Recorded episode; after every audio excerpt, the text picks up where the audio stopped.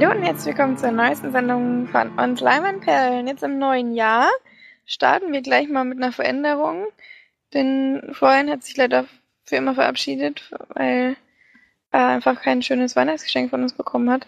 Kann man aber auch nachvollziehen. Weiß nicht. Also. Ich weiß nicht, ob der überhaupt ein Weihnachtsgeschenk gekriegt hat, frage ich mich. Verdient hat auf jeden Fall keinen. also ich kann, kann, mich jedenfalls nicht dran zurückerinnern, dass da irgendwas unter dem Baum lag. Hm. Nein, er hat nochmal ähm, kleine Auszeit genommen von uns, weil wir jetzt so viel miteinander zu tun hatten. Hat er sich gesagt, nee, reicht. Da habe ich die Schnauze eine Woche gesehen. ich muss hier weg. Ich glaube, das, glaub, das kann man nicht drin lassen.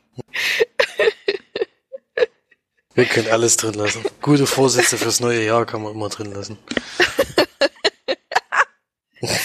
ja. Nein, er ist jetzt nochmal gerade äh, nicht da, kommt aber wieder, keine Sorge. Also calm down. Everybody come the fuck down, please. It is just vorübergehend.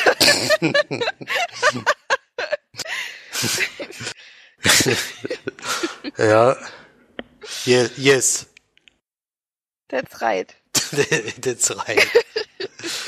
That's richtig. And, and he, he kommt nächste Woche back.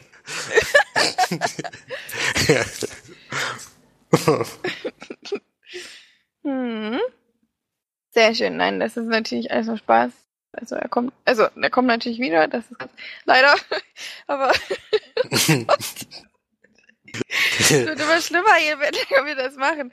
Aber ich mhm. hoffe trotzdem, um mal jetzt hier auf den Punkt zu kommen, dass ihr eine schöne Weihnachtszeit hattet, wie ihr ja vielleicht mitbekommen habt, in dem kein ähm, Podcast kam, hatten wir wichtigere Dinge zu tun.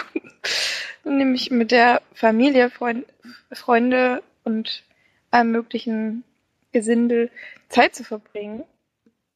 Und ja, deswegen gab es mal eine Woche lang nix. Ich glaube aber, damit kommt jeder klar. Ähm, ja, ja dafür haben wir... Deswegen passt das.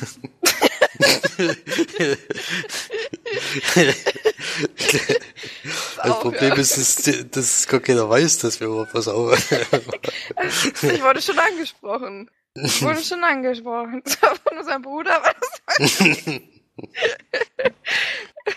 Also eigentlich sind wir Stars, wir wissen es noch nicht. Ich weiß. Genau. Ja, aber wir waren trotzdem im Kino und auch in der Sneak. Kann man ja wunderschön machen in der Weihnachtszeit. Hat man ja alle Zeit der Welt. Und ja, darüber wollen wir natürlich gerne quatschen, aber wir fangen natürlich wie immer und wie gewohnt an mit den Filmen äh, und dem Felix, der sie uns auf wunderschöne, traumhafte Art und Weise präsentieren wird. Seid gespannt. Vom 3.1.2019. Tatsächlich die ersten Neustarts, völlig überraschend. Im Jahr 2019 und wie ich, wenn ich durchgucke, sehe, erwartet uns da noch nicht allzu viel. Also da haben Wahrscheinlich sie sich wie in der, wie in der Games-Branche, so die Weihnachtsknaller sind raus und jetzt müssen sie erstmal alle durchatmen und wieder. Dann müssen wir erstmal warten, bis die nächsten Knaller kommen, ja. Genau. Wir haben gerade mal vier Neustarts, wenn ich das hier sehe. Einen davon hat March sogar schon gesehen. Einmal haben wir T34. Russischer Kriegsfilm von Alexei Sidorov über die Insassen eines deutschen Kriegsgefangenenlagers, die in einem halb zerstörten T-34-Panzer fliehen. Das habe ich schon gesehen. Nee, das war erstmal nur der erste Neustart hier auf. Es ist ein Film dabei, den du schon gesehen hast, ja. Als nächstes haben wir dann Feuerwehrmann Sam, plötzlich Filmheld. Oh, endlich! In seinem dritten Filmabenteuer. Teil, Ach, dritter sogar. Seinem dritten schon kommt der Feuerwehrmann Sam durch einen Zufall ins Filmgeschäft. Aber auch dort geht es ziemlich brenzlig zu.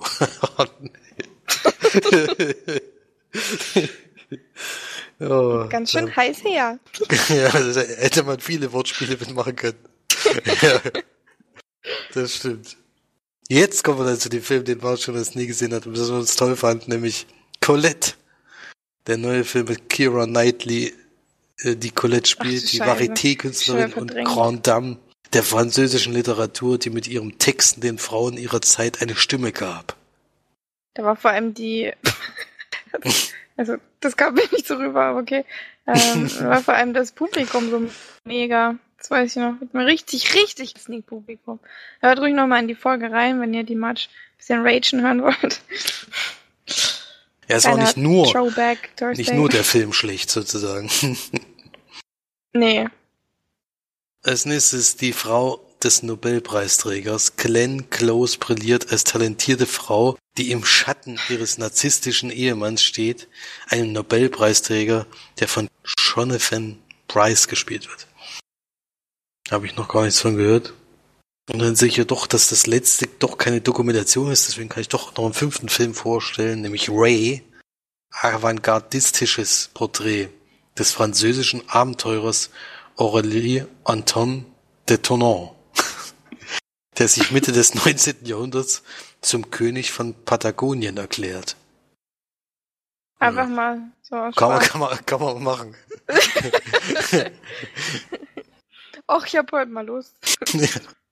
So, Mhm. das waren die Filmstarts, die ersten und etwas enttäuschend, wenn ich das so durchlese, für mich jedenfalls Filmstarts 2019, denn da ist tatsächlich kein Film dabei, der mich jetzt hier ins Kino ziehen würde.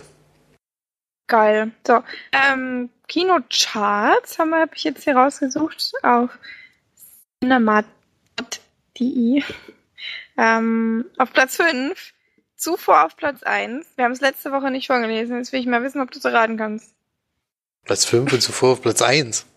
Hm, Wir sind so weit abgeschnitten. runtergegangen.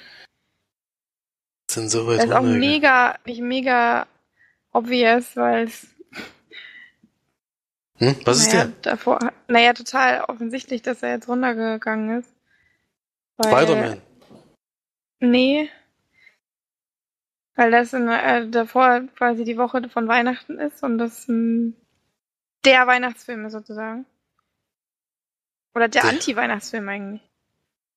Der, An der Cringe. Der Cringe.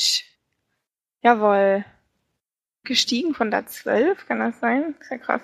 Ähm, Mary Poppins Rückkehr mit Emily Blunt. Der Häbchen. Auf Platz 3. Ein Film, der heute noch besprochen wird. Also welcher ist es, Felix? Bumblebee. nee, zum Glück nicht. Film, der heute noch besprochen wird. Ach so, Grindelwalds Verbrechen. Hm, Grindelwalds Verbrechen habe ich nämlich geschaut. Ich wahrscheinlich die ersten 15 Minuten verpasst habe, oder so komme ich gleich später. Auf Platz 2, ein deutscher Film. Wird hier übrigens als Genre Doku einge, ähm, äh, stuft. Hätte ich jetzt nicht gedacht, dass das jetzt eine Dokumentation über Habe Kerkeling ist, aber der Junge muss an die frische Luft. Naja, gut. Es ist ja, das ist ja trotzdem ein Spielfilm. Ich finde irgendwie Dokus sehr komisch. Ja, es ein unpassend. Sozusagen. Hm. Mhm. Und auf Platz 1, Felix Lieblingsfilm, den er jetzt, glaube ich, eigentlich schon die ganze Zeit gehen wollte, aber das traumatisiert leider nicht geschafft hat, nämlich Aquaman. Ja, unbedingt Jason wollte ich da Momoa. fast dran. Das Ja, aber so Redaktion katastrophal von TV Spielfilm nimmt auch drei von fünf. Community aber vier von fünf. Ja. Ich glaube auch die, die Kritiken sind noch gar nicht so verheerend, wie ich so vorher gedacht habe. Also, weil ich die ersten Trailer gesehen habe, habe ich gedacht, das wird ein Desaster, so wie Justice League oder sowas. Aber wenn man so die Kritiken hört, ist es auf jeden Fall einer, naja, jetzt nicht unbedingt viel besseren Film, aber es sind wahrscheinlich so, zu Durchschnittsfilm ist es wahrscheinlich dann geworden. Was ich nach den Trailer nicht gedacht hätte. Ich finde, das sieht so schlecht aus. Ich kann mir überhaupt nicht, also der sieht einfach schlecht aus. Also von der Art, wie er produziert, sieht einfach wahnsinnig schlecht aus. Ich kann mir gar nicht vorstellen, dass der in irgendeiner Weise gut sein soll. Dass man darüber hinwegsehen soll, dass das CGI so katastrophal aussieht. Kann ich gar nicht verstehen. Na. Nun gut, dann kommen wir mal zu den gesehenen Filmen, beziehungsweise zu den zwei Sneaks, die wir jetzt vorstellen können. Denn Felix und ich waren zusammen in einer Sneak und äh, in Schweinfurt. Und dann waren wir nochmal zusammen auch mit Florian und unserem anderen Bruder. Grüße gehen raus. ähm, Grüße gehen raus. Äh, ähm, genau. Und da haben Felix und ich zusammen in Schweinfurt nämlich Bumblebee geschaut. Und da habe ich vorher schon gesagt, darfst du jetzt sehr gerne drüber sprechen und diesen Film vorstellen.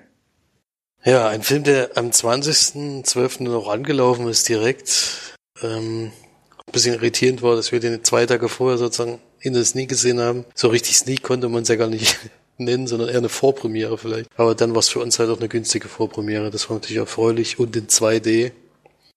Äh, der neue Film von Travis Knight, der zuletzt überraschenderweise, was ich jetzt nicht erwartet hätte, hat er zuletzt Kubo gemacht. Der tapfere Samurai, ein Film, der mir wirklich außergewöhnlich gut gefallen hat. Den man noch nicht gesehen hat, glaube ich. Leider. Der tapfere Samurai hast du noch nicht gesehen, das ist ein Stop-Motion-Animationsfilm. Hm, ich weiß, aber. Also der hat mir sehr, sehr, hat mir sehr, sehr gut gefallen.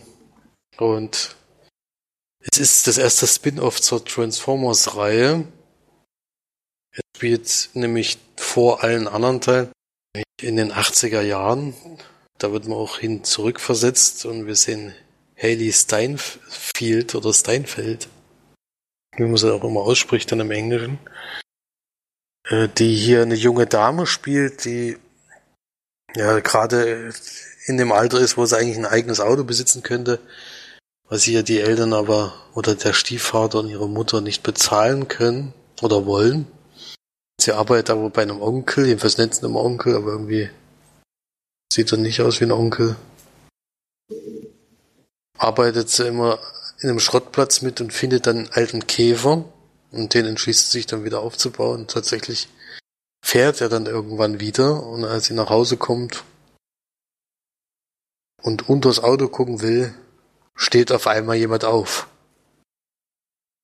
Beginnt tut der Film allerdings auf Cybertron, wenn man sich ein bisschen mit den, also wenn man die Transformers-Filme gesehen hat, war man ja schon mal auf der Welt unterwegs. Das ist sozusagen der Ort, wo die Transformers herkommen. Die Welt, wo die eigentlich leben und auch lange im Frieden gelebt haben, bis dann irgendwann mal sich zwei Parteien bekriegt haben und dadurch der ganze Planet zerstört wurde. Und er wird von von Optimus Prime sozusagen zur Erde geschickt, um da eine Station aufzubauen für die, die sich jetzt in der, im, im Weltall verteilt haben, dass die dann irgendwann dorthin können und dort überleben können, weil die eben sehr stark dezimiert wurden. Ja. So kann man es eigentlich zusammenfassen, denke ich, die Story. Die treffen dann aufeinander und dann entsteht da so eine Freundschaftsgeschichte, würde ich sagen von den beiden und es gibt dann natürlich auch noch Decepticons, die auf die Erde kommen und ein bisschen Ärger machen. Ja. 114 Minuten. Einer der kürzeren. Also Travis Knight hat sich wahrscheinlich gedacht, ich muss jetzt nicht unbedingt Michael, Bay nachahmen in seinem Wahnsinn, den er da immer treibt. Wenn man alleine den letzten Teil gesehen hat, da weiß man selber, jetzt, wenn man das guckt, weiß man nicht mehr, warum man das eigentlich sehen will. Und das, das auch immer zweieinhalb Stunden E-Pause, da ist das schon relativ kurz gewesen und zwar auch sehr kurzweilig, muss ich sagen. Es war zum ersten Mal so, dass ein Transformers-Film tatsächlich mal ein bisschen lustig war. Das hatte ich bisher noch nicht. Die wollten zwar mal lustig sein, hatten immer dumme Sprüche, hatten auch immer so, so äh, bei Robotern, was völlig über, äh, überzogen ist, so Pipi-Kaka-Humor, wo ich dann gedacht habe, äh, das passt ja nur hier überhaupt nicht. Äh, und immer diese wahnsinnigen opulenten Action-Szenen, da, da haben sie hier zum Glück größtenteils drauf verzichtet. Äh, ja, es ist so eine Freundschafts- und Kennenlerngeschichte, wie Bumblebee eigentlich auf die Erde gekommen ist. Man weiß ja nach dem ersten Transformers-Film, der war ja schon auf der Erde. Jetzt weiß man auch, wie er da hingekommen ist. Ja, vom optischen her, also man hat gesehen, dass es keine Michael Bay, also es war zwar eine Michael Bay Produktion, also er hat mitproduziert, aber er hat, die haben wahrscheinlich nicht so viel Geld reingepumpt. Bei 4NT hat man es bei diesen CGI-Effekten gesehen, das sah schwächer aus als bei den anderen Transformers-Filmen. Sie sahen aber auch mehr comichafter aus, also viel mehr an die alten Charaktere angelegt, als wenn man Bumblebee in den Michael Bay-Filmen sieht.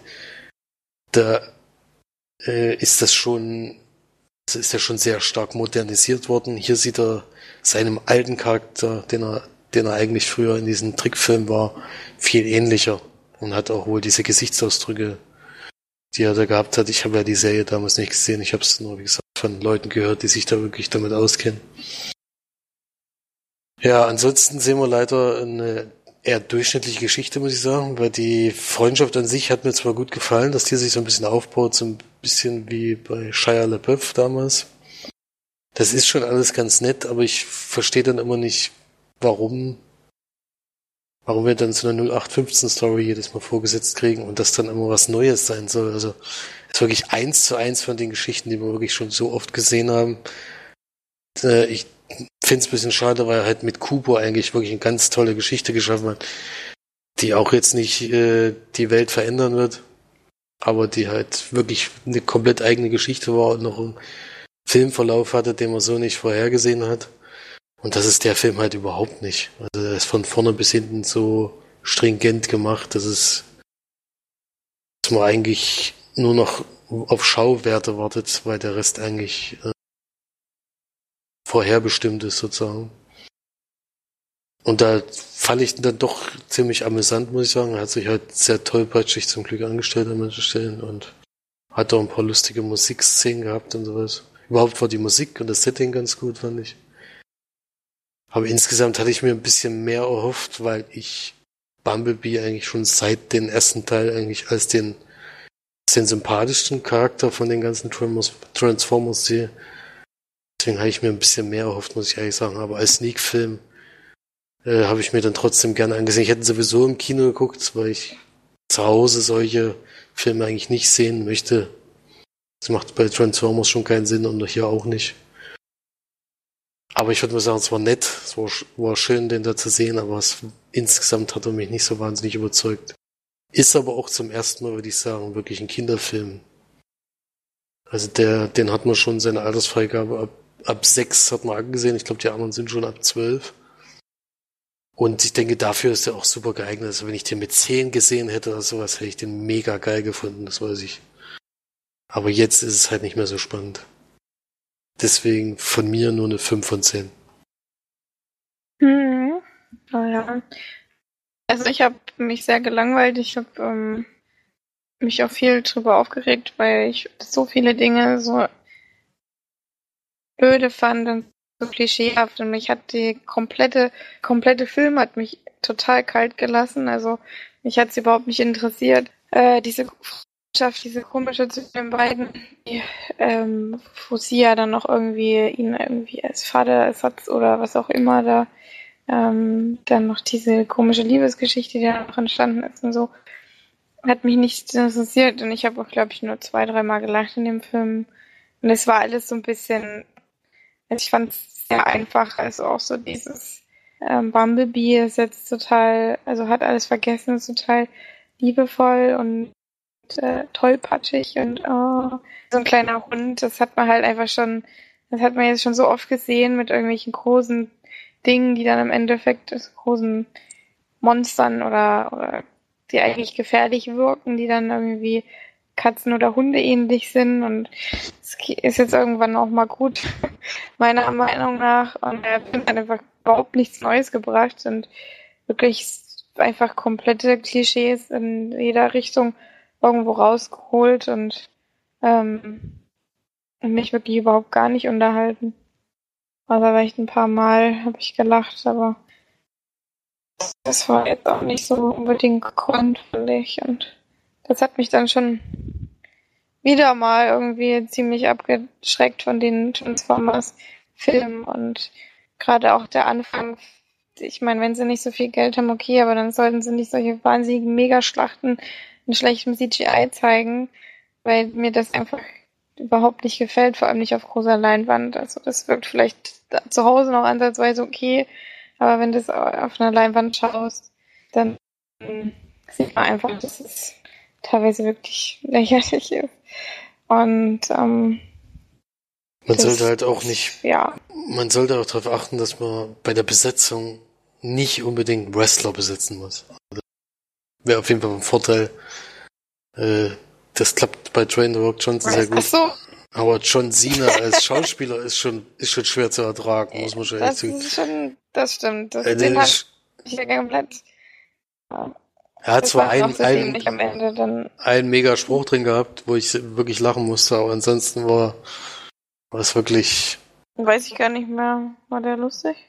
Ja, da hast du laut gelacht. Das war es mit der, wo die da vor dem Eingang stand, also die Tür muss weg oder so was sagt das. Die Tür stört mich oder sowas. ja, aber nicht mit, das, das war so aus Kalten heraus, deswegen war das lustig, aber. Aber ansonsten ist der Typ, äh, ist es schon, also, wenn ich mir vorstelle, wie viel Schauspiel, wie viele arbeitslose Schauspieler es gibt ja. in, in Hollywood und dann werden, werden Wrestler besetzt, die wirklich, also bei Dwayne Rock Johnson ist ja schon schwer, schwer, zu ertragen, aber ich fand John Cena sogar noch ein bisschen schlechter als Dwayne Rock Johnson. Ja, das ist schon, ja, obwohl das fast, obwohl Dwayne das fast Rock gar nicht Johnson hat wenigstens irgendwo schon so, ja, der hat wenigstens schon irgendwo so ein, ja, so eine, so eine leichte, ja, schon so ein bisschen selbsthaft. Man weiß halt, dass es scheiße ist, was er macht, aber es ist irgendwo halt auch irgendwie, es erfüllt halt, er erfüllt die Erwartungen. Keine Ahnung, weil man keinen mhm. hat. Ähm, aber das auf jeden Fall auch, ja, das stimmt. Aber es ist trotzdem, man muss insgesamt sagen, es ist trotzdem äh, der beste Film seit Transformers 1.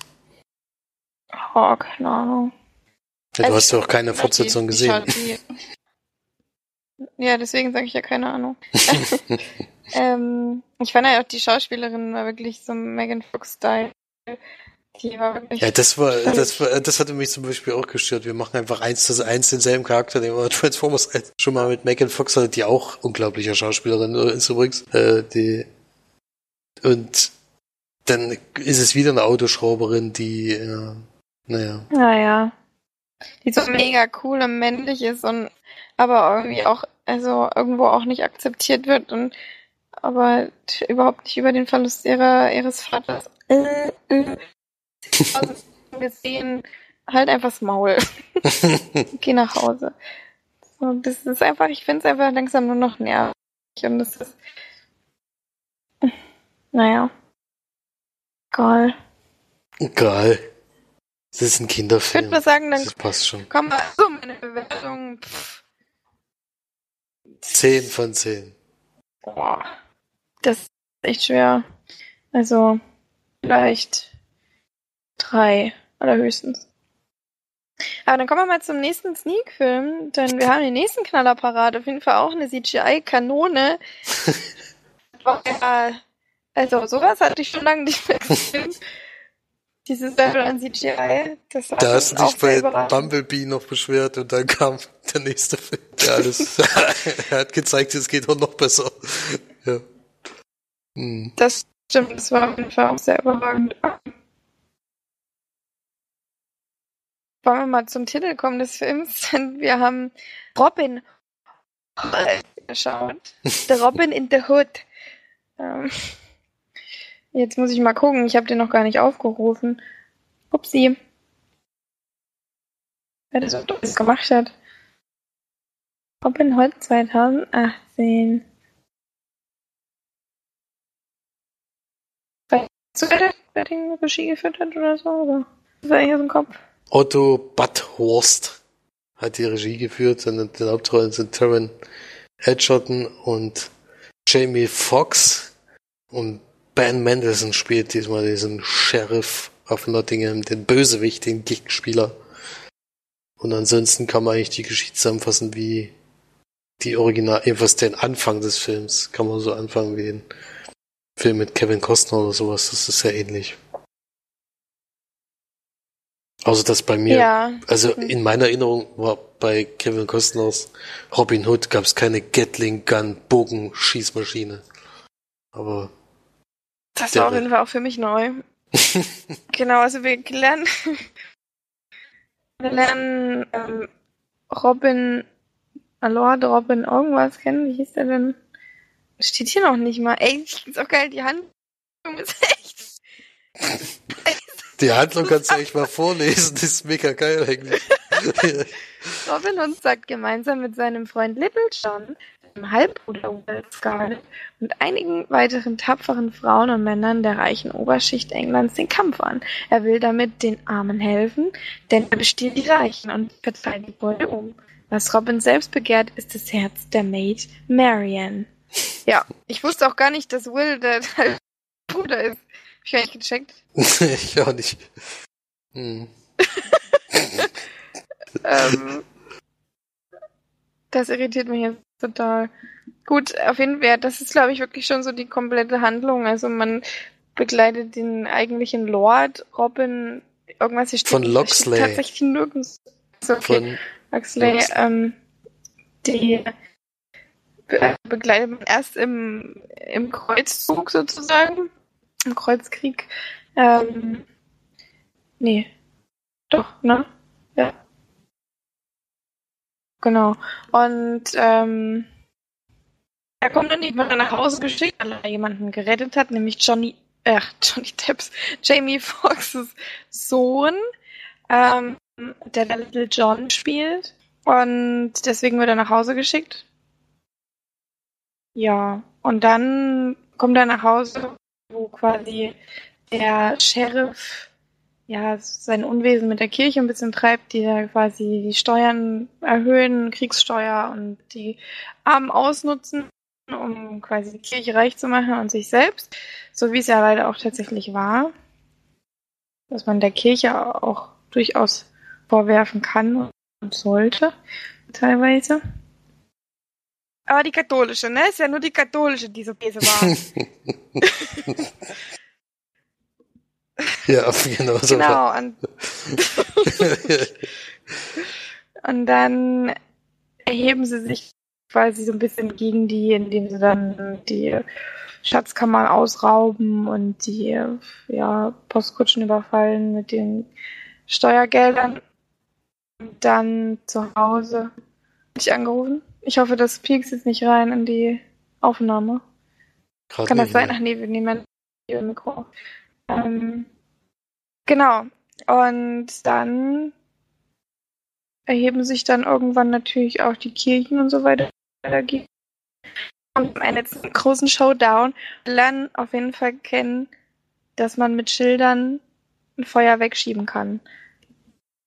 Das war, glaube ich, das muss man auf jeden Fall auch ähm, weil das war eine super schöne Szene und ähm, die muss auf jeden Fall erwähnt werden. Und dass Pferde auch ähm, an, vor eine Kutsche gespannt, vier Pferde auch direkt einfach durch eine Tür rennen, ohne dass sie das irgendwie jetzt interessiert. ja. Es gibt mehrere tolle Ereignisse, die ich da gesehen habe. 116 Minuten ging der, ey. Das war ja, ist ja also ist ja nichts. Da hätte ich noch ein bisschen länger gekriegt. Soll ich mal Überlänge wünschen? Ja, es war ganz großer Mist. Ich glaube, da braucht man gar nicht so viel zu sagen, weil es war wirklich, von, also vom Aussehen war es richtig scheiße. Von dem kompletten, ja, von den kompletten, von der Besetzung war es, also ich meine, ich war überrascht, dass äh, Jamie Foxx sowas macht und sich dazu quasi ein bisschen runterschraubt. Also ich meine, das ist dann wirklich jetzt eigentlich ein Film, wo du dir das Drehbuch liest und denkst, wow, da muss ich mitspielen. Äh, ähm, vor allem, wenn Sätze kommen wie, wenn ich tu, wer dann, wenn ich jetzt, wann sonst. Ja, ähm, das kann man, glaube ich, eigentlich nicht unbedingt behaupten, dass er, dass er sich davon jetzt. Vielleicht wurde, wurde hatte ich auch schon gesagt, vielleicht wurden auch die einzelnen Gelder, die für, dieses, für diesen Film äh, zusammengebracht wurden, vielleicht wurden die auch einfach in Jamie Foxx Gehalt reingesteckt, weswegen er gar nicht Nein sagen konnte und deswegen auch das äh, CGI so unglaublich aussah. Vielleicht ist das ja. Das ja. Kann ich es nicht so genau sagen, aber es war auf jeden Fall. Also teilweise habe ich echt gedacht, die wollen mich, wollen mich verarschen. Das ist schon. das ist schon hart. Halt da, also es war wirklich schon. Das, ähm, das sitzt halt da. Ja, ja gut, Sharknado, Shark, Sharknado wäre schon, also da geht's schon noch. Das ist so ganz so schlimm war es noch nicht, aber es sah schon, also manchmal habe ich gedacht, das kann einfach kann einfach nicht in Ernst sein, wenn da ein Standbild im Hintergrund ist und das sieht schon unglaublich aus. Ähm, was mir noch besonders aufgefallen ist bei dem Film, dass wir, dass dieser Film eigentlich un unglaublich beengt ist die ganze Zeit, weil der eigentlich immer in irgendwelchen Gassen spielt. Der spielt gefühlt immer nur in engen Räumen, was sowas wie eine Kutschjagd mit Pferden oder überhaupt Pferdejagden eigentlich sowieso nahezu unmöglich macht, was dann aber trotzdem einen Großteil des Films einnimmt. Und was mich besonders gewundert hat, ist, dass Robin Hood, der eigentlich sozusagen vom Waldhaus, äh, vom Wald kommt und sich da verstecken muss, weil er eben äh, nicht erkannt werden will. Also in dem, in dem Fall wussten sie ja eigentlich, wer es ist. Hier will er nicht erkannt werden und lebt eigentlich mit in dieser Stadt und alles äh, ist ganz komisch. Robin Hood ist eigentlich, eigentlich ein Mensch, der im Wald lebt und dort seine, seine Sachen aufbaut. Und im Endeffekt ist es hier die letzte Minute des Films oder sowas gewesen, wo man mal einen Wald gesehen hat. Also es war schon alles sehr irritierend. Hat alles irgendwie nicht so richtig zu einem Robin Hood-Film gepasst. Das war alles sehr, sehr lächerlich und es war halt eigentlich durchgehend amüsant, aber nicht, weil der Film das wollte. Es waren dann halt auch so. Sondern weil es so dumm war. Das ist halt zurzeit irgendwie so, dass immer manchmal diese alten Themen nehmen und dann versuchen, modern zu machen. Aber warum es denn so eine Gatling, äh, was weiß ich, äh, Bogen oder Armbrust geben muss und irgendwelche Granatenwerfer, die es damals ja offensichtlich noch nicht gegeben hat, das weiß ich dann nicht, weil das sind einfach solche Sachen, wo man sich dann ehrlich gesagt nur noch an den Kopf greift. Und das mit dem Feuer zur Seite schieben, da bin ich, ich hoffe, dass da viele Feuerwehrleute dabei waren, weil das wäre eigentlich das Beste, dass man das in Häusern dann auch jetzt immer so macht. Hm. da kann man das Feuer einfach rausschieben und dann kann man es löschen. Dann gehen die Häuser wesentlich so, nee, so kaputt. Nee, ich brauche dich jetzt hier gerade nicht. Ich schieb dich mal zusammen. Ja, komm mal mit. Ja. Komm mal mit. Ja, also es sind so, das sind halt so Kleinigkeiten, wo ich denkst, kann doch nicht euer Ernst gewesen sein, dass ich das jetzt als Schauwert nehme. Also diese ganze Feierszene zum Beispiel war völlig ja. überspitzt und überzogen und ganz das hat dann auch wieder hellen das verstehe ich dann auch nicht, warum in die Moderne gebracht dann so aussehen soll. Das sieht doch, das ist einfach nur quatschig die ganze Zeit. Es ist einfach nicht nachvollziehbar, was die da machen. Aber naja. Ist auf jeden Fall ein Film, der erst Mitte Januar, glaube ich, startet, der jetzt aber schon ziemlich viel gesneakt ist und sehr geteilte Meinungen wahrscheinlich hat. Ich habe erste Kritiken auch davon gelesen, die waren ja verheerend und da habe ich eigentlich mit dem Schlimmsten gerechnet. Das ist jetzt haben nicht wir ganz. Bekommen. Haben wir ja auch bekommen. Ich habe trotzdem immer mal gelacht auf jeden Fall. Und ich fand dann manche Action-Szenen schon, also wenn wenn es mal ohne CGI ging, wenn es wirklich mal darum ging, wirklich mal einen Pfeil abzuschießen, was wahrscheinlich auch alles CGI war, aber dann wenigstens sehenswert, dann sah es schon okay aus und dann hat es auch ein bisschen Spaß wenigstens gemacht, mal zuzugucken, aber sobald eben CGI ins Spiel kam, war ich eigentlich raus leider sehr oft. Also ich fand es eigentlich wirklich nur scheiße. Ich fand es lustig, aber da, wo es halt einfach nicht lustig hätte sein sollen, ich habe ja dann am Ende auch wirklich bei schlecht reingeworfen, weil ich finde, dass dieser Film nichts anderes verdient hat. Das ist eine große Produktion, es ist ähm, wirklich lächerlich, wie es aussieht. Es ist eigentlich schon eine Schande, finde ich schon fast, für die ähm, die es produzieren oder die, die sagen, hier, wir schmeißen da irgend sowas hin, damit es irgendwie auch noch mal interessant ist oder auch nicht. Mm, also wenn das CGI wirklich so schlecht aussieht, dass du denkst, ich mach meine PS1 an, das sieht besser aus, dann ist schon schwierig. Also dann ist man auch, finde ich, hat so ein Film auch nichts, also nichts wirklich verdient und nichts gewonnen und es ist ähm, immer sehr schade. Ja, sie sollten es einfach lassen. Lasst es einfach sein mit diesen komischen äh, erzwungenen Remakes oder ja, auf dem Halbzug gespringe von wegen, wir müssen jetzt hier alle alten Geschichten irgendwie nochmal neu machen. Das, lasst es einfach. Es wird, denkt euch mal was Neues aus. Es wird langsam langweilig, diese ganze immer wieder aufgedudelte Sache. Und ja, Disney macht es ja jetzt auch nicht anders. ist wirklich nur noch ein bisschen enttäuschend. Also, es sei denn, es kommt wirklich mal was raus, wo du denkst, ja, Mann.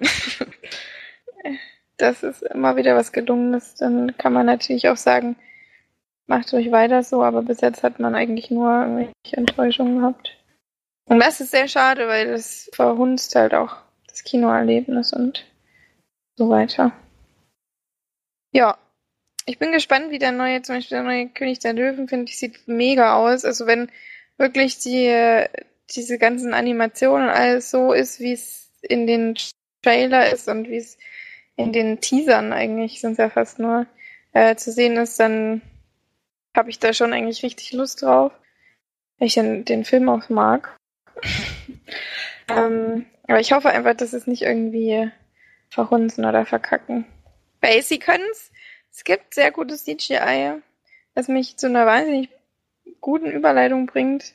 Denn ähm, ich habe, äh, ich war sehr erstaunt über das CGI in ähm, Grindelwalds Verbrechen, weil da glaube ich wirklich sich ein bisschen Mühe gegeben wurde. Aber um erstmal auf den Punkt zu kommen oder auf den, auf den Film zu kommen, bei Grindelwalds Verbrechen haben wir quasi den zweiten Teil von den fantastischen Tierwesen. Ähm, ja, mittlerweile wird es ja quasi wie eine Filmserie. Den ersten Teil haben wir ja schon vor längerer Zeit uns anschauen dürfen. Felix hat den zweiten Teil ja schon, ist schon ein bisschen her jetzt auch.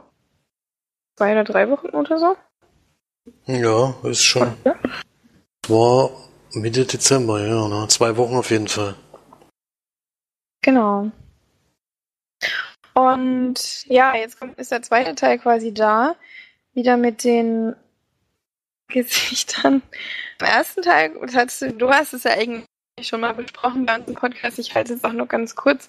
Ähm, wer jetzt nochmal ausführlich was über die Geschichte und so hören will, kann gerne nochmal bei Felix Podcast rein oder bei Felix Besprechung reinschauen oder reinhören.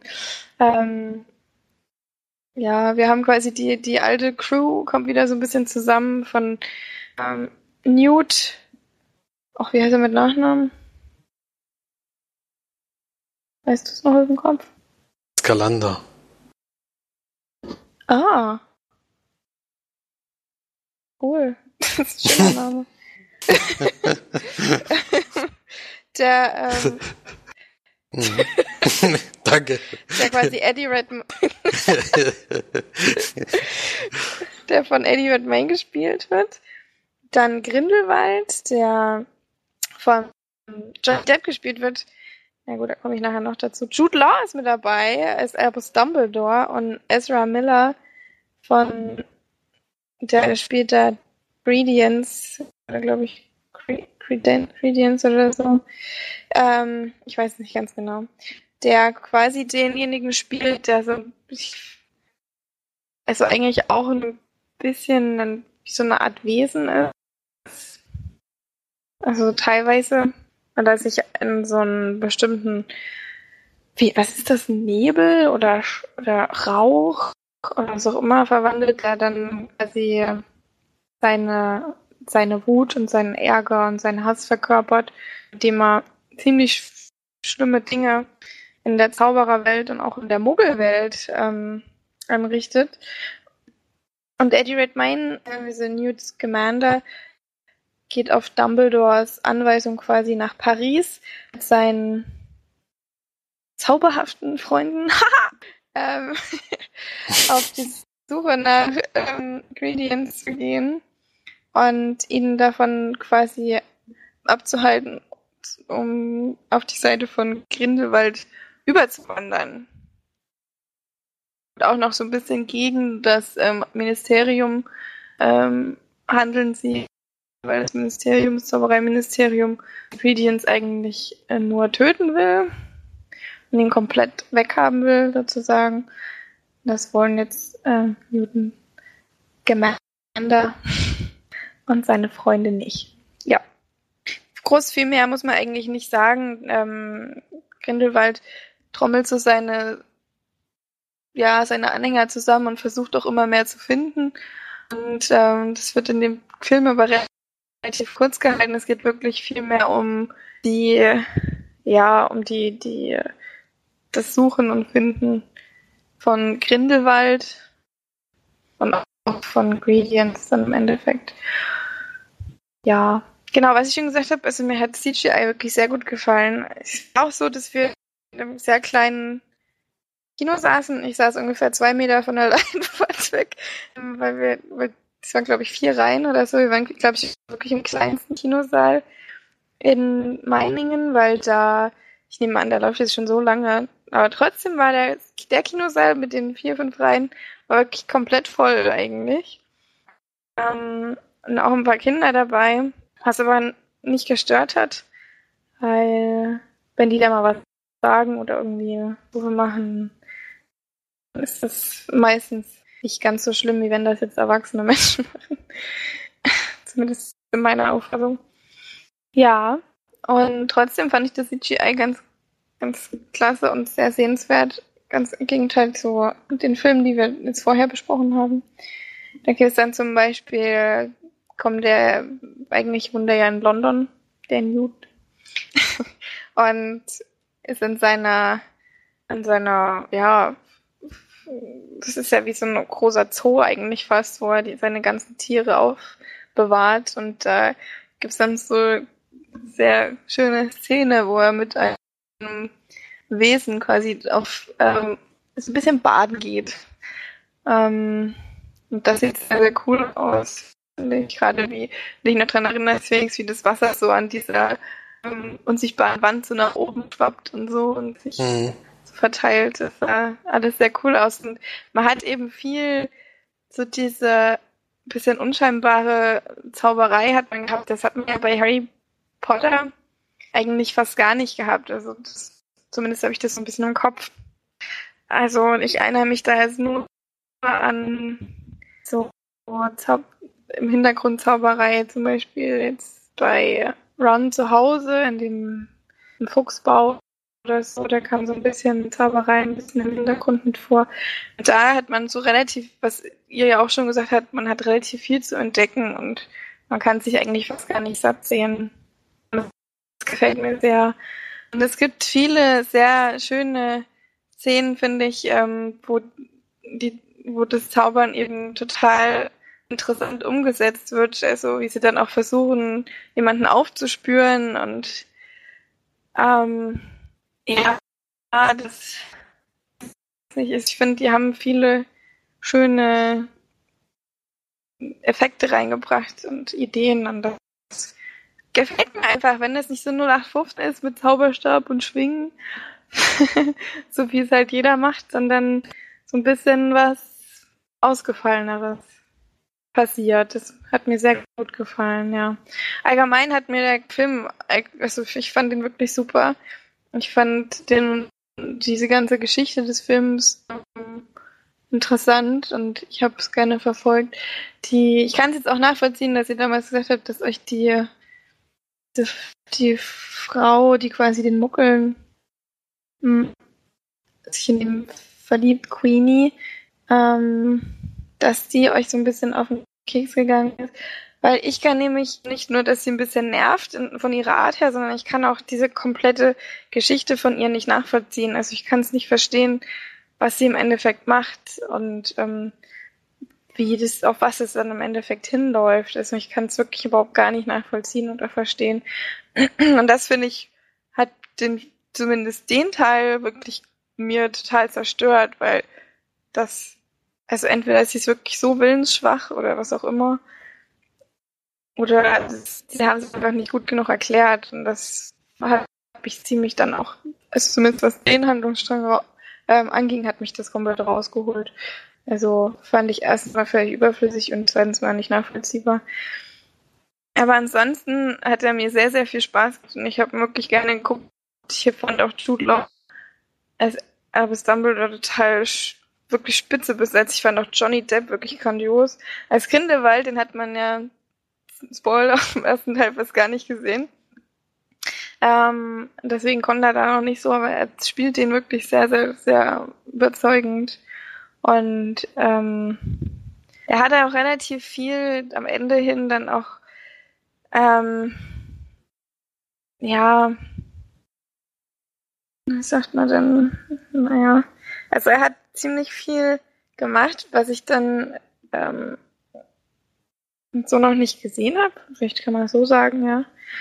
Und ähm, hat mich allgemein eigentlich ziemlich wieder in die komplette Harry Potter Sache reingezogen und ähm, ich bin so gerne in dieser Welt.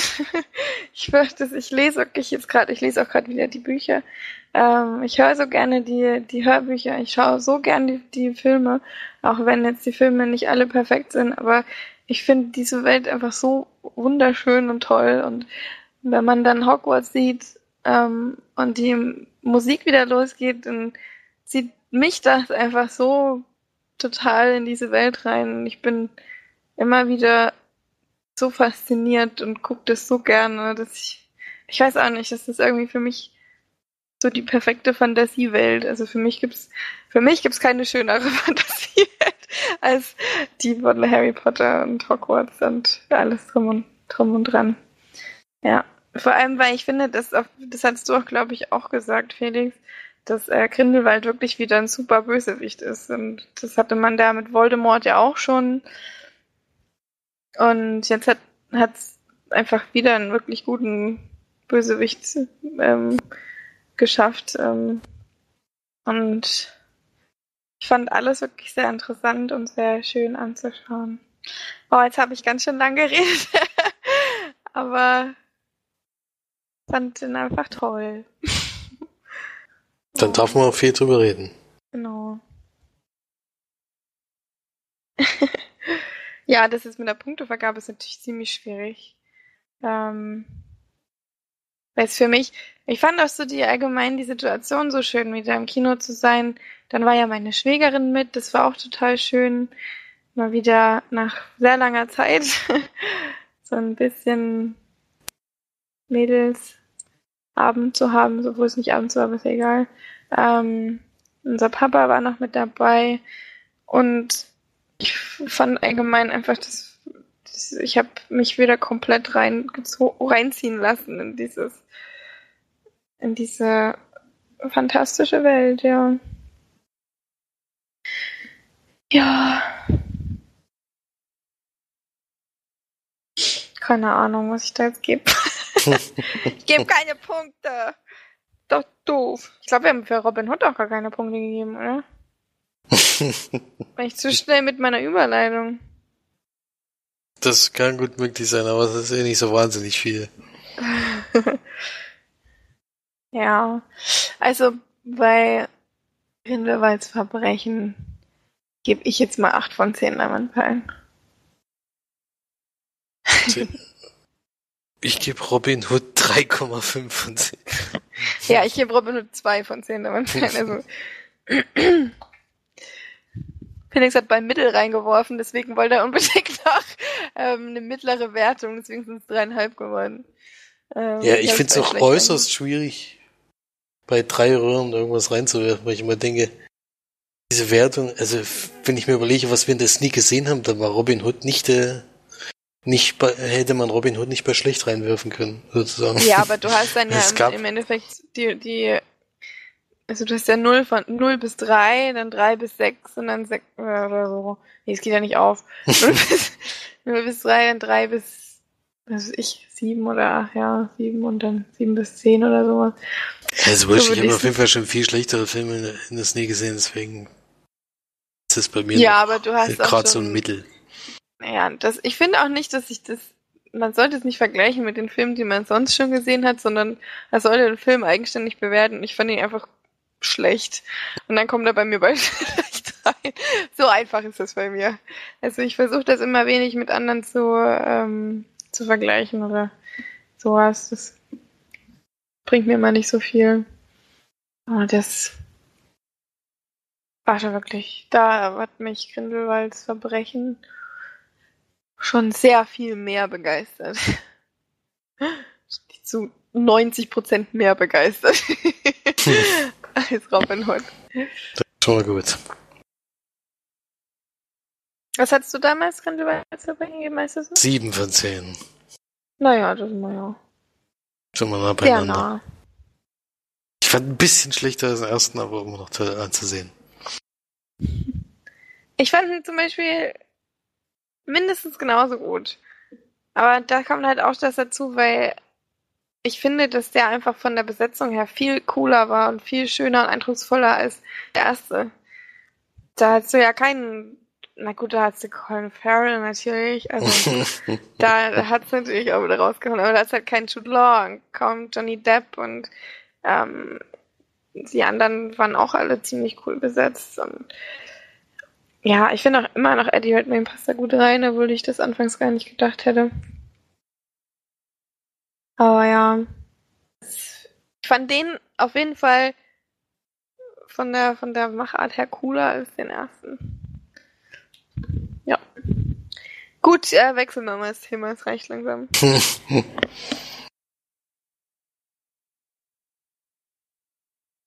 ja, Kino auch ähm, schon erledigt, ne? Bitte? Damit ist das Thema Kino jetzt auch erledigt. Genau, Thema Kino haben wir erledigt. Dann wollen wir mal Thema Weihnachtsfilm erledigen, denn bald ähm, ist ja Weihnachten komplett aus allen Gedächtnissen gelöscht worden durch den Stress des Alltags und des neuen Jahres und allem Möglichen. Denn wir haben natürlich unsere Hausaufgabe erfüllt und haben sogar zusammen, Felix und ich, zusammen noch einen Weihnachtsfilm geschaut, nachdem ja Florian und ich schon einen Weihnachtsfilm geschaut haben. Hatten wir den überhaupt schon besprochen? Nee, den wollten wir eigentlich zusammen besprechen, ne? Mhm. Tja, da hätte er halt jetzt heute auftauchen müssen, der Gute, ne? Aber dann besprechen wir die zwei Weihnachtsfilme auf jeden Fall jetzt noch, damit das Weihnachtsthema dann auch abgehakt ist, aber wir jetzt keine Weihnachtsfolge gemacht haben. Ähm genau, dann würde ich sagen, bespreche ich jetzt erstmal schnell den Film, den ich geschaut habe auf Netflix mit Florian. Ähm, und zwar heißt der Arthur Weihnachtsmann. Arthur Christmas. Arthur Christmas. Ähm, ist ein ganz einfacher Film. Also kann man wirklich, ich glaube, kann ich jetzt wirklich in einer Minute. Stoppst du schnell die Zeit? Ich mache eine Minute, okay? Spreche ich denn? ein Film. Eine Stunde 37 Minuten. Ähm, von 2011. Animationsfilm. So, und zwar, wir lernen, also wir sind Weihnachten 2011. ich würde schon 2018 sagen, aber nein. Haben quasi eine moderne Variante erreicht, von, was das Ausliefern der, der Geschenke und so weiter angeht. Und zwar ist es so, dass eigentlich der Weihnachtsmann nur noch als, ja, kann man eigentlich fast nur noch als heilige Figur, ähm, der selber relativ wenig mit ähm, dem Austeilen und ähm, Überraschen der Kinder und Geschenke also austeilender Geschenke und überraschender Kind, ähm, zu tun hat, denn seine fleißigen Helfer, die Elfen, erledigen eigentlich quasi fast alles. Der Weihnachtsmann reist mit einem riesigen, immens großen Raumschiff oder, oder UFO sieht das schon fast aus, was natürlich aussieht wie ein, wie ein Schlitten, ähm, durch ganz, durch die ganze Welt und verteilt die Geschenke mit Hilfe seiner Elfen. Genau. Und der Weihnachtsmann ist so langsam an dem Punkt angekommen, wo er eigentlich in die Rente geht und seine zwei Söhne schon ein bisschen drauf warten und hoffen. Der eine Sohn ist der, ja, ich sag mal, der Verwalter der ganzen Sache, der ähm, so ein bisschen eigentlich die, die Strippen in den Händen hat und äh, von der Schaltzentrale auf dem Nordpol ähm, quasi alles steuert und eigentlich schon fast der Weihnachtsmann ist, weil er ja quasi alles organisiert, alles über die Bühne bringt und der Weihnachtsmann nur noch dafür da ist, vielleicht mal ein Geschenk hinzustellen oder so weiter. Und hofft dann natürlich, dass sein Vater ihn dann zum Weihnachtsmann macht.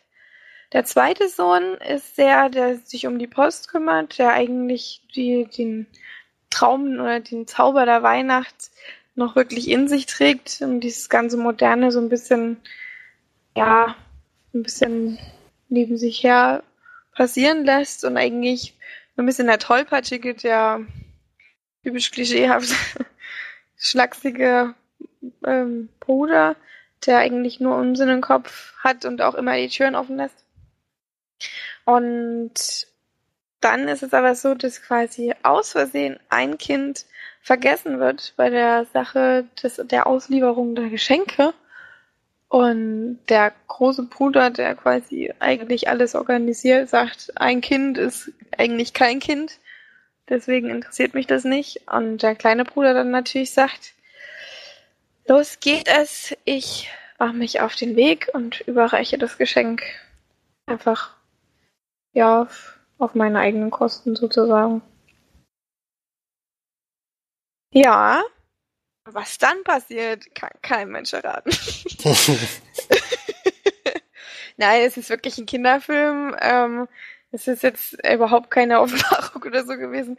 Vor allem, weil Florian allgemein nicht so gerne Animationsfilme guckt. Das ist natürlich schade, dass er den jetzt geschaut hat, weil er wirklich nichts Neues findet. Er sieht teilweise ganz schön aus, aber auch ähm, also am Anfang finde ich, hat man so das Gefühl, die haben sich noch total Mühe gegeben mit den Animationen und dann irgendwann nicht mehr. ich weiß nicht.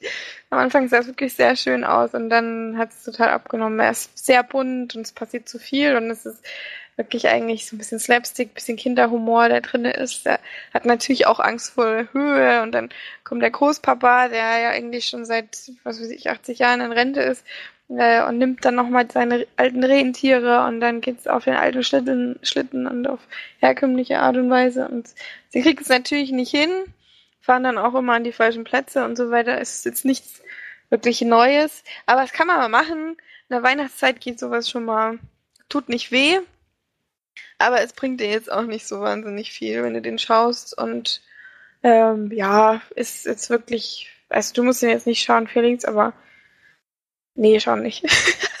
ähm, vielleicht, wenn Niklas mal ein bisschen größer ist und der das dann total mega findet. Und ja, war ganz süß, aber dann war doch lieber den Film der kleinen Angela. Der ist niedlicher und sympathischer. Ja. Also vier von zehn Lemonperlen.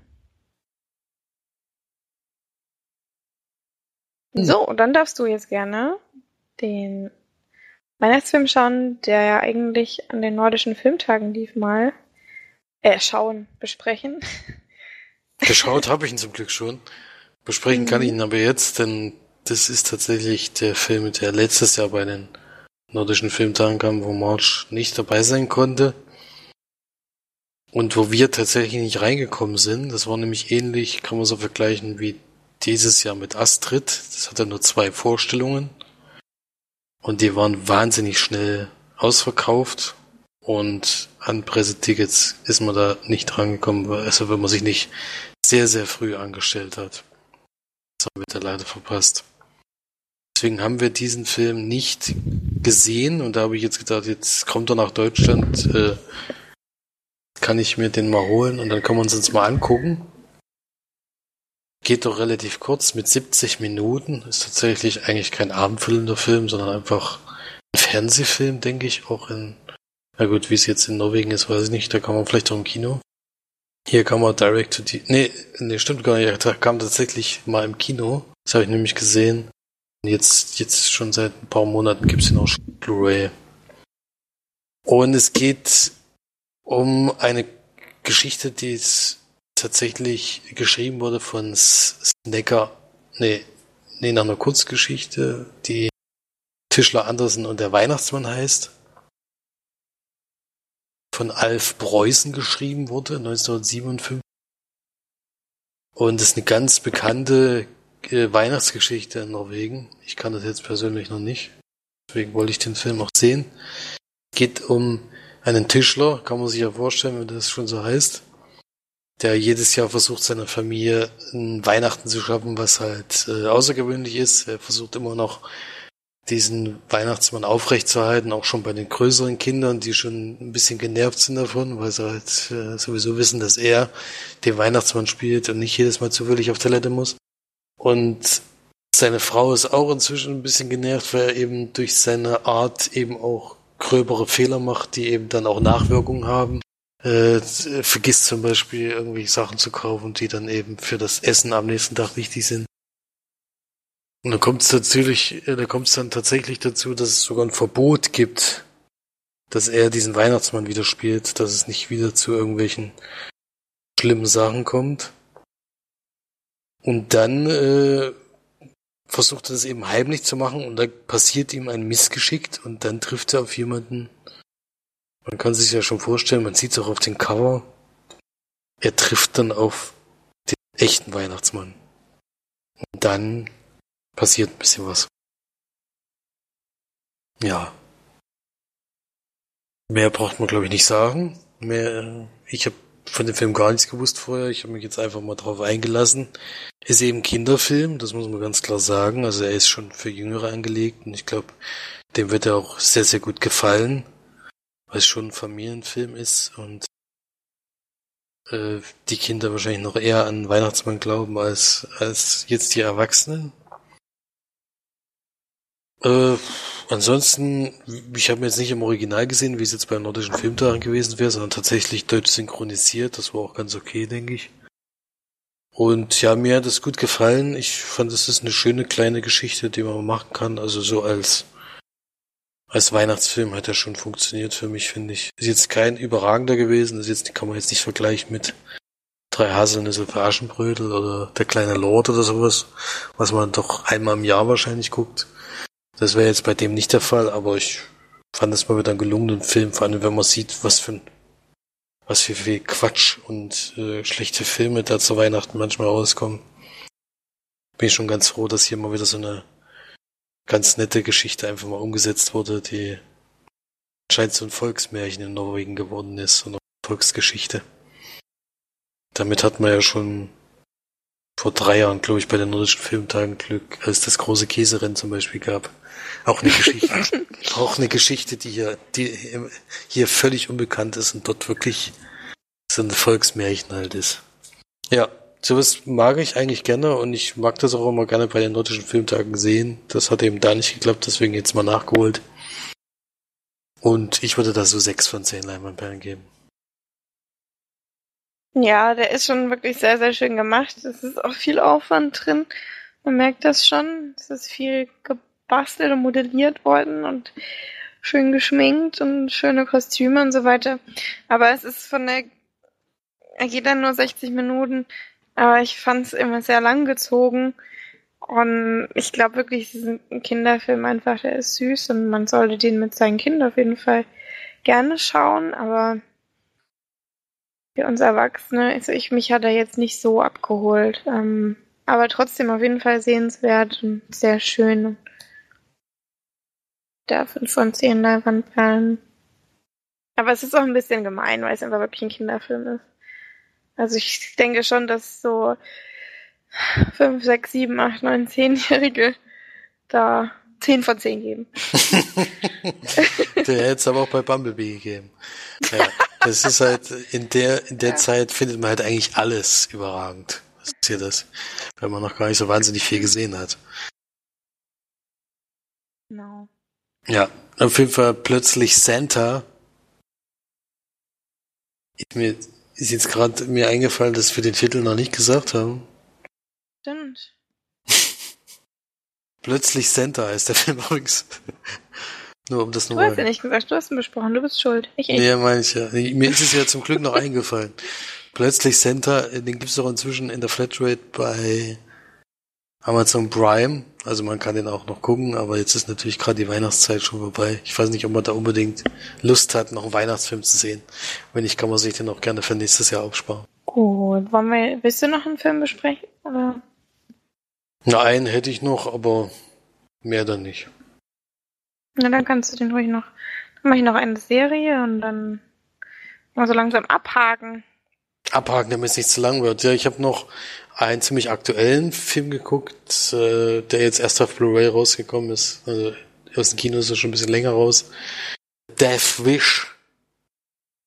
Mit der Altersfreigabe ab 18 Jahren. 107 Minuten und äh, ist das Remake zu dem Film äh, Ein Mann sieht rot, was heißt im Deutschen so, mit Charles Bronson. Wie heißt er? Der Originalfilm oder der jetzige Film? Der Originalfilm. Ein Mann sieht rot. Ein Mann sieht rot, achso. Ja. Okay. Mit Charles Bronson in der Hauptrolle. Kennst du den? Den kenne ich nicht. Von 1974. Den kann man sich bestimmt auch mal angucken.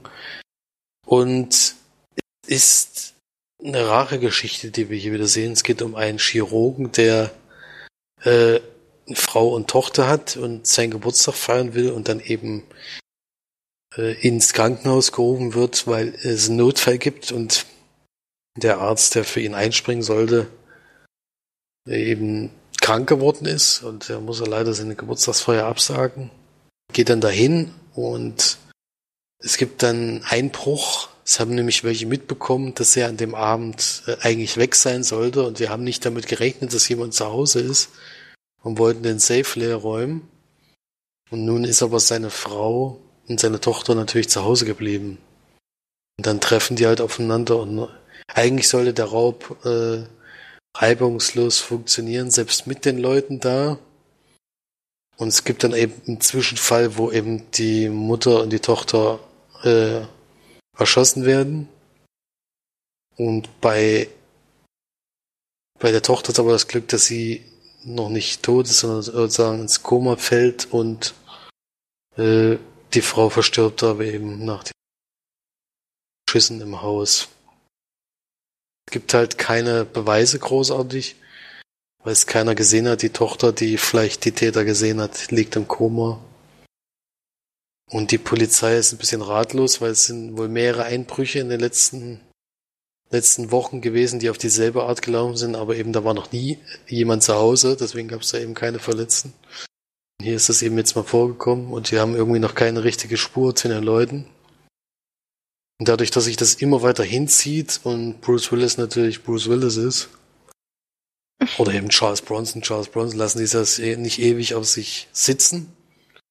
Und irgendwann sagt er sich dann halt, also jetzt muss irgendwas passieren, ansonsten ähm, drehe ich durch. Also er schließt sich wirklich zu Hause ein und ist dann wirklich äh, deprimiert, geht dann zwischendurch in den Waffenladen, überlegt sich schon eine Waffe zu kaufen und entscheidet sich aber dann wieder dagegen und dann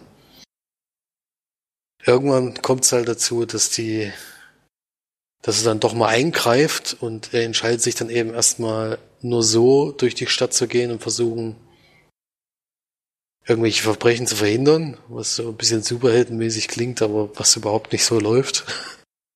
Nicht, nicht ganz so gut läuft, wie man es denkt. Äh, und durch Zufall kommt er eben dann auch an einen dran, der was mit den Verbrechen zu tun hat.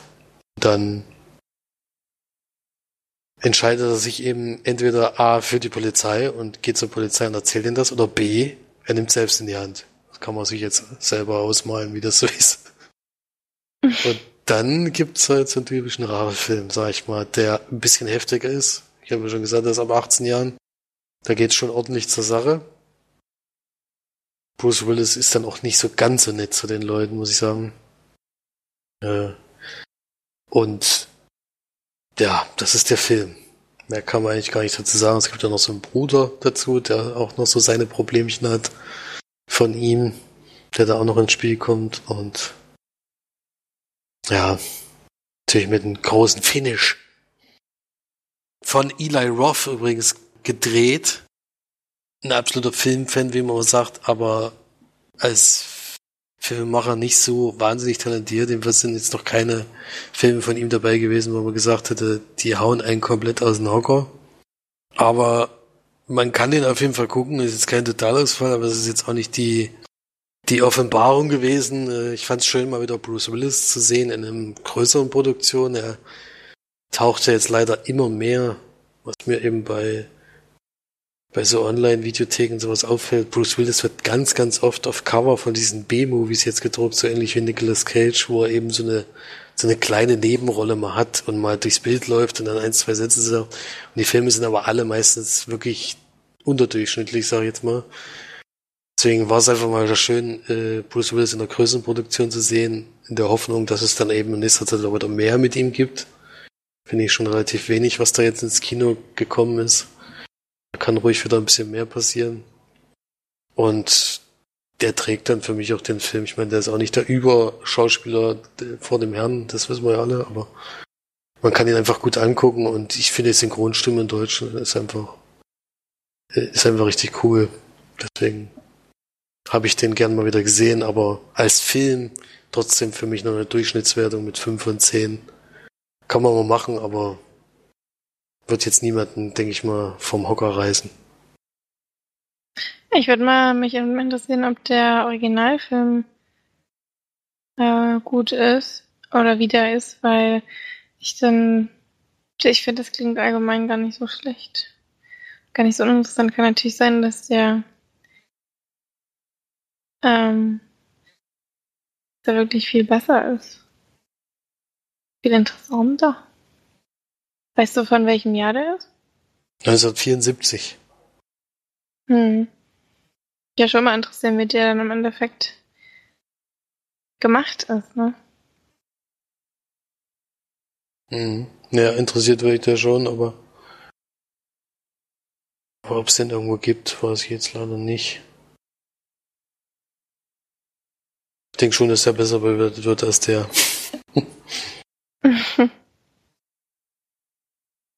Na gut. Okay, dann äh, machen wir mal noch eine Serie, denn ich habe eine Serie geschaut, die gibt's schon seit, ich glaube, 11. November oder so. Habe ich gerade gelesen auf Netflix. Die nennt sich You. Beziehungsweise auf Deutsch, mit dem deutschen Untertitel You, du wirst mich lieben oder so. Mhm. Ja, der, mit, der wird mir immer als erstes angezeigt, weil ich Netflix Ach so, echt? Ja. Okay, ich habe sie durchgeschaut. Ähm, erste Staffel mit zehn Folgen.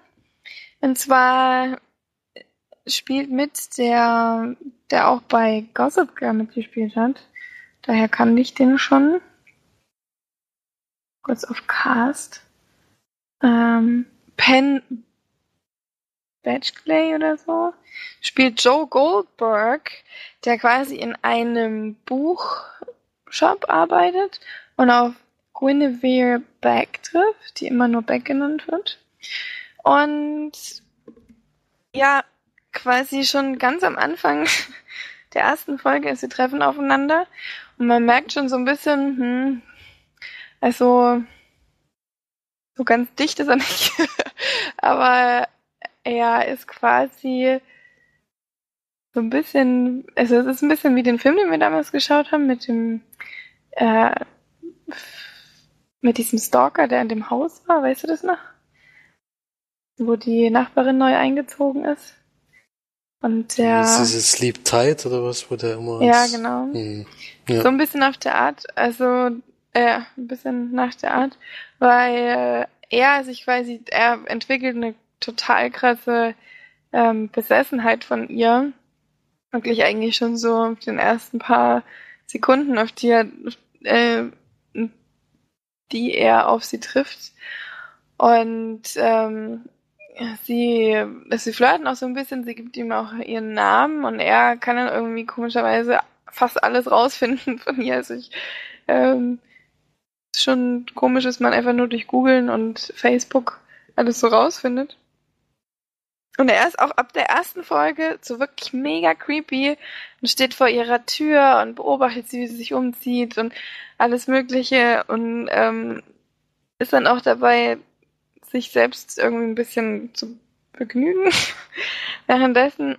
Und ähm, ist halt so ein wirklich krasser Stalker und versucht aber auch gleichzeitig äh, mit ihr auf, äh, ja, auf sie zuzukommen und mit, sich mit ihr zu treffen und sie quasi dazu zu bringen, äh, ihn zu lieben, so wie es eben auch äh, im Untertitel steht.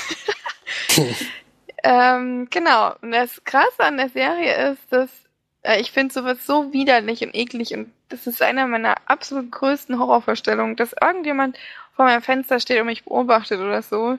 Ich das so einfach so komisch finde. Und ich könnte auch nie ohne Vorhänge oder irgendwas sein.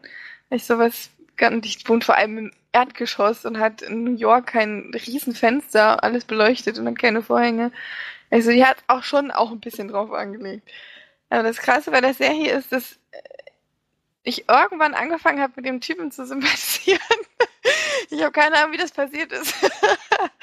Aber das Ding ist, dass der mega smart ist und dass der, ähm, also dass er sich quasi also ich, der ist totaler Creep und total übertrieben und ganz, ganz komisch. Hat aber auch eine gute Seite. Und ähm, diese, diese gute Seite kommt eigentlich schon ein bisschen mehr vor, als jetzt, äh, als man jetzt vielleicht denkt, wenn man das hört. Also er kümmert sich so ein bisschen um den Nachbarjungen, der äh, quasi bei einer Mutter lebt, die abhängig ist und wo der Ehepartner oder der Lebenspartner äh, sie quasi schlägt und er eigentlich nicht wirklich nach Hause gehen kann und so weiter. Und er lebt halt auch für seine Bücher, also Joe Goldberg oder Gold irgendwas. Ähm, und hat da so eine ganz sensible und sensitive Seite irgendwo, aber halt dann auch diese ähm, Seite, wo er sich quasi wirklich total in diese Be Beziehung, äh, diese nicht vorhandene Beziehung und dann äh, diesen Aufbau dann dieser Beziehung irgendwie total reinstürzt und sich wirklich alles nur noch darum dreht. Und er geht halt wirklich von 0 auf 100 direkt. Das ist so krass, finde ich. Weil er nicht einfach nur sie irgendwie schön findet oder irgendwas, sondern er ist instant verliebt. Und alles, was sie irgendwo ähm, auch nur ansatzweise schaden könnte oder ähm, was ihr irgendwie, ja, sie ist selber nicht so ganz ähm, auf der Höhe, so eine Poetry-Studentin in New York, die nicht durchkommt und selber Vaterprobleme hat und Familienprobleme und so weiter. Und wirklich, er will eigentlich alles so von ihr abschirmen und sie total beschützen vor allem Bösen. Und übertreibt es aber auch ein bisschen.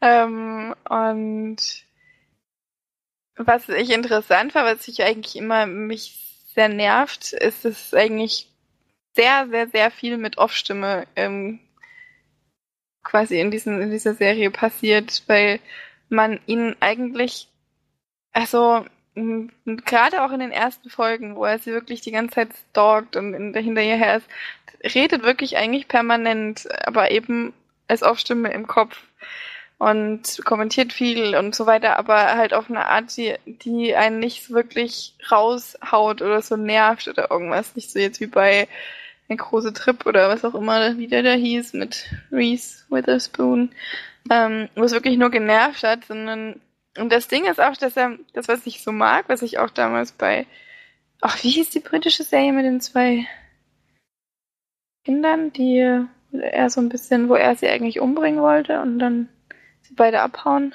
So, ähm. Äh, the fucking world irgendwas? The end of the fucking world, oder? The end of fucking world, ja.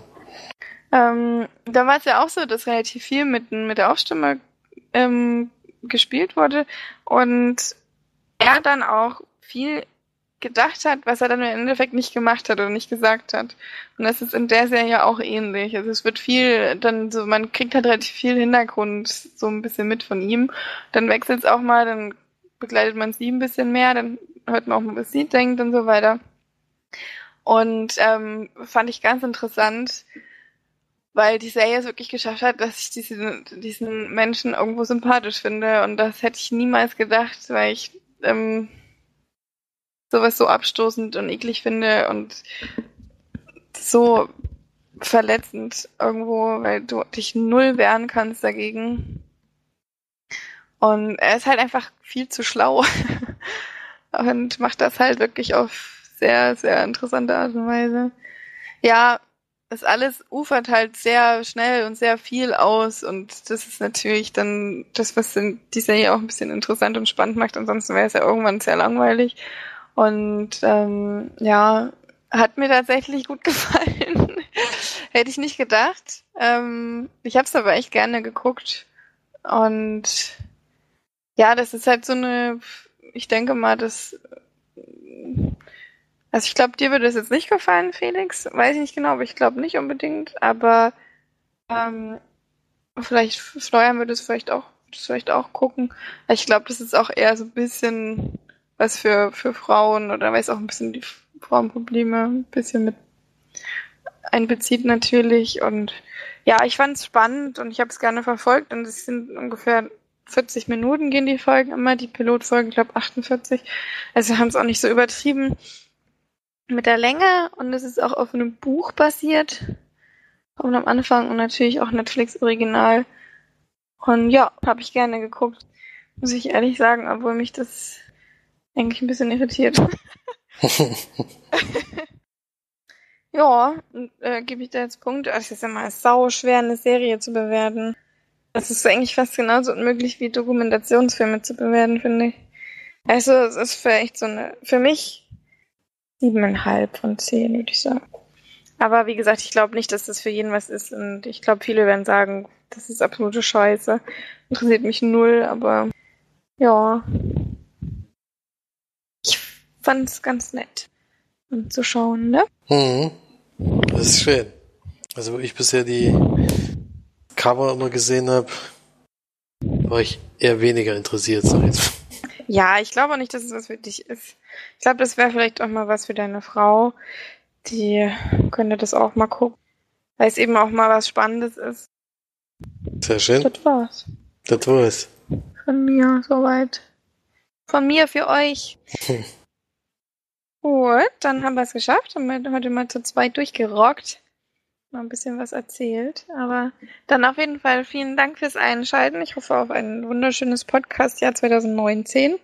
Ähm, schaltet ruhig immer wieder ein und hört uns fleißig. Und dann, genau, haben wir uns nächste Woche auf jeden Fall wieder. Na dann, auf Wiedersehen. Tschüss. Tschüss.